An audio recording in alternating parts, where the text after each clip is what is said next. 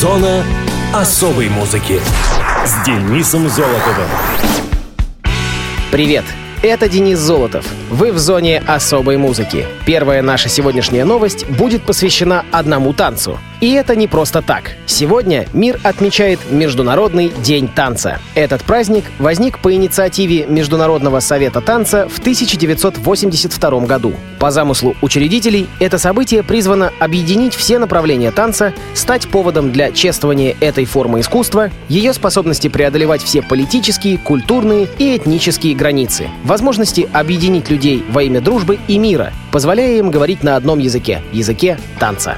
По традиции, каждый год какому-либо известному представителю мира хореографии предлагается обратиться к общественности с посланием, напоминающим людям о важности танца как такового.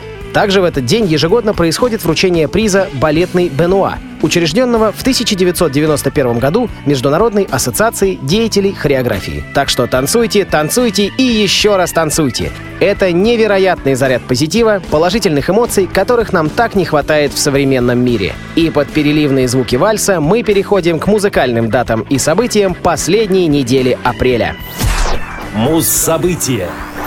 24 апреля 1974 года Grand Funk Railroad получили золотой диск за кавер-версию песни Little Eva «The Locomotion» самого яркого хита группы за всю карьеру. «The Locomotion» — популярный танцевальный хит, сочиненный Кэрол Кинг и Джерри Гоффином в 1962 году и впервые записанный певицей Little Ивой. Мировую известность песня приобрела благодаря многочисленному количеству каверов, записанных самыми разнообразными музыкантами в разнообразных стилях. Она звучит во многих фильмах. В частности, под нее танцуют герои сюрреалистического фильма Дэвида Линча «Внутренняя империя». Песня является одной из девяти, достигавших первого места в американских чартах в двух разных исполнениях. Кроме того, версия Кайли Миноук достигла третьей позиции. The Locomotion — это песня для группового танца. Аналогичными в этом смысле являются популярные «Летка Янка», «Ламбада», «Макарена». Песня была написана для няни Кэрол Кинг, Ивы Бойд, исполнявшей песню под псевдонимом Little Eva, маленькая Ева. Распространена городская легенда о том, что танец появился раньше или, по крайней мере, вместе с песней. Якобы Кэрол Кинг играла дома музыку, а Little Eva, работающая у них няней, начала танцевать и подпевать. И таким образом родился танец. Однако Кинг после смерти певицы опровергла эту легенду. Название песни обозначает придуманное искусственно название некоего танца, танцевать который призывает исполнитель песни «Come on, baby, do the locomotion» — «Давай, детка, танцуй locomotion». Название танца, если его читать без дефиса, переводится как «передвижение», «способность передвижения». С дефисом же представляет собой сочетание двух слов «локо» в американском сленге «чокнутый» и «motion» — «движение», «совокупность движений». В названии заключен каламбур со словом «локомотив», о чем свидетельствует и текст песни, и оформление конверта сингла, на котором впервые вышла песня. Там был нарисован локомотив. Использование таких искусственно придуманных слов или не имеющих смысла, или наоборот двусмысленных, было весьма характерно для так называемого bubblegum-попа. Песня, выйдя на лейбле Dimension Records, кстати, став первым релизом компании, моментально взлетела в хит-парадах, став одним из шести наиболее успешных синглов 1962 года. В США она заняла первое место в Billboard Hot 100, продержавшись там 16 недель. В Великобритании добралась до второго места в хит-параде синглов. В Канаде и Норвегии сингл также стал номером один. В 1974 году американская хард-рок-группа Grand Funk Railroad записала кавер-версию песни, выпущенную на сингле к альбому Shining On. Данный вариант песни занял первое место в Штатах, продержался там 20 недель, а также достиг пятого места в Австралии, седьмого в Австрии, первого в Канаде и одиннадцатого в Германии. Слушаем Гранд Фанков «The Locomotion». Everybody's doing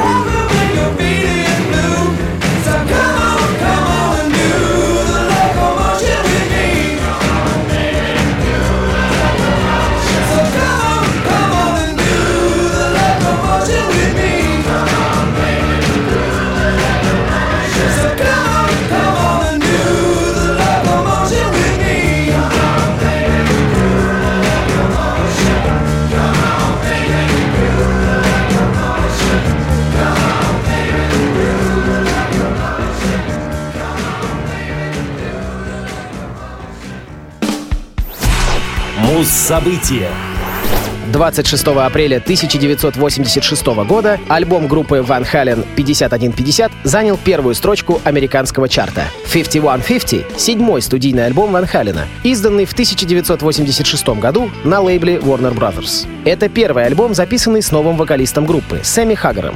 В 1985 году Дэвид Лерот решил покинуть Ван Хален и заняться сольным творчеством. И уже в том же году новым вокалистом группы становится Хаггар. Через год у обновленного коллектива вышел новый диск. Пластинка была названа в честь студии Эдди Ван Халена — 5150 Studio.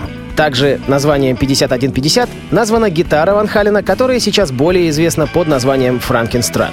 Слова и музыку всех песен пластинки написали Сэмми Хаггар, Эдди Ван Хален, его брат Алекс Ван Хален и бас-гитарист группы Майкл Энтони.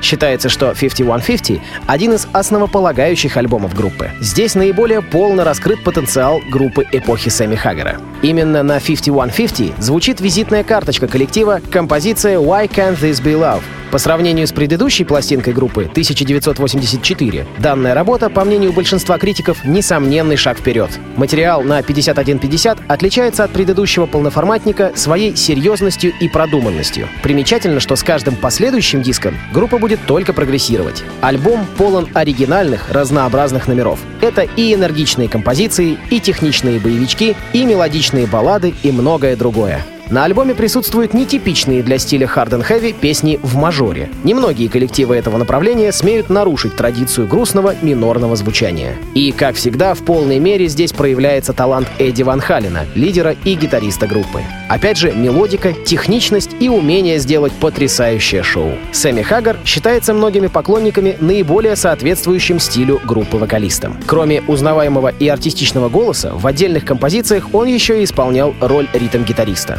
Майкл Энтони и Алекс Ван Хален же проявили себя как крепкая ритм-секция, что не может не идти на пользу альбому. Ван Хален действительно звучат самобытно и ни на кого не похожи. Ну что, вжарим рок, как говорится. Ван Хален, Why Can't This Be Love с альбома 5150.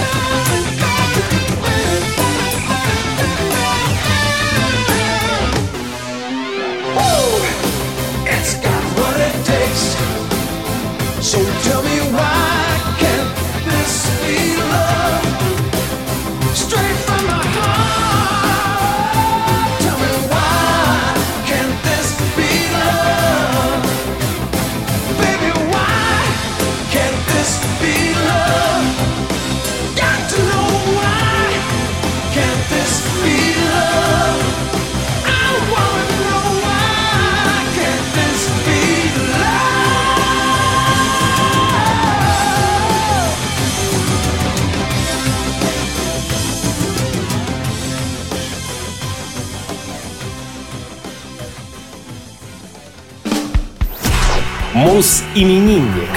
27 апреля 1951 года родился Эйс Фрейли, американский гитарист и вокалист, наиболее известный как участник американской рок-группы Kiss. Он изобрел образ и грим персонажа Space Ace, когда присоединился к Kiss. Фрейли играл в группе с самого ее образования в 1972 году до ухода в 1982. Пол Дэниел Фрейли родился в Бронксе и был младшим из троих детей. У него есть сестра Нэнси и брат Чарльз, гитарист. В молодости Фрейли состоял в уличной банде The Duckies, в которой также был Стивен Дюрен, более известный как Блэки Лолес, который позже стал фронтманом группы Wasp. У Фрейли была музыкальная семья, и когда в качестве подарка на Рождество в 1964 году он получил гитару, стал усиленно на ней заниматься. Фрейли всегда был окружен музыкой. Он начал играть в 13 лет, и его вдохновляли такие музыканты, как Джимми Хендрикс, Эрик Клэптон, Led Zeppelin, Rolling Stones и Who. Талантливый Пол играл песни Эрика Клэптона, импровизируя уже со своими гитарными партиями. Также он любил разбирать электрогитары и потом снова собирать их. В будущем это увлечение помогло ему. Он самостоятельно оснастил свои гитары дымовыми шашками, скрытыми в звукоснимателе и фейерверками, скрытыми в грифе. Когда первая полноценная группа Пола Cathedral стала давать концерты, его выгнали из школы. Однако под влиянием семьи и своей подружки он вернулся и успешно окончил обучение. После школы Фрейли сменил множество временных работ. Он работал почтальоном, доставщиком мебели и курьером. Свое прозвище «Эйс» то есть ас или туз, Пол получил от друзей благодаря своему умению лихо обращаться с девушками. В январе 73 года Эйс пришел по объявлению на прослушивание Kiss. Группа осталась очень довольна игрой Эйса, и он был принят, при условии, что сбреет странные усы, что Фрейли сделал с крайней неохотой. В 1976 году с Эйсом на одном из концертов произошел несчастный случай. Во время своего соло он отошел назад к усилителям и наступил на незаземленный провод. Музыкант отделался сильным шоком, и у него подгорели кончики пальцев. Впоследствии он назвал этот случай одним из самых страшных в его жизни. Но это происшествие вдохновило его на написание песни «Shock Me», ставшей позже хитом и его фирменной песней. После ухода из Kiss в 80-х Эйс вел довольно-таки успешную сольную карьеру. Основал группу Frehley's Comet и выпустил несколько альбомов. В 1996 году группа воссоединилась в оригинальном составе, а туры времен воссоединения были самыми успешными в истории коллектива и грандиозными по масштабу. 24 февраля 2002 года Kiss были приглашены выступать на закрытии зимних Олимпийских игр в Солт-Лейк-Сити. Как оказалось, это было последнее выступление Эйса Фрейли с группой. Он заявил, что если Kiss не хотят никак прощаться, то это будет его прощанием с Kiss. Пол Стэнли и Джин Симмонс поначалу не восприняли слов Фрейли всерьез и всячески пытались вернуть его в группу, но Эйс был непреклонен.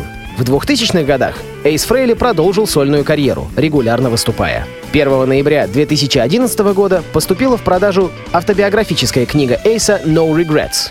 Эйс Фрейли женат на Дженнет Треторола с 10 мая 1976 года. У них есть дочь Моник, родившаяся 9 июня 80-го. Поздравляем музыканта с днем рождения и слушаем классический кейс «Shock Me». Музыка и вокал Эйс Фрейли.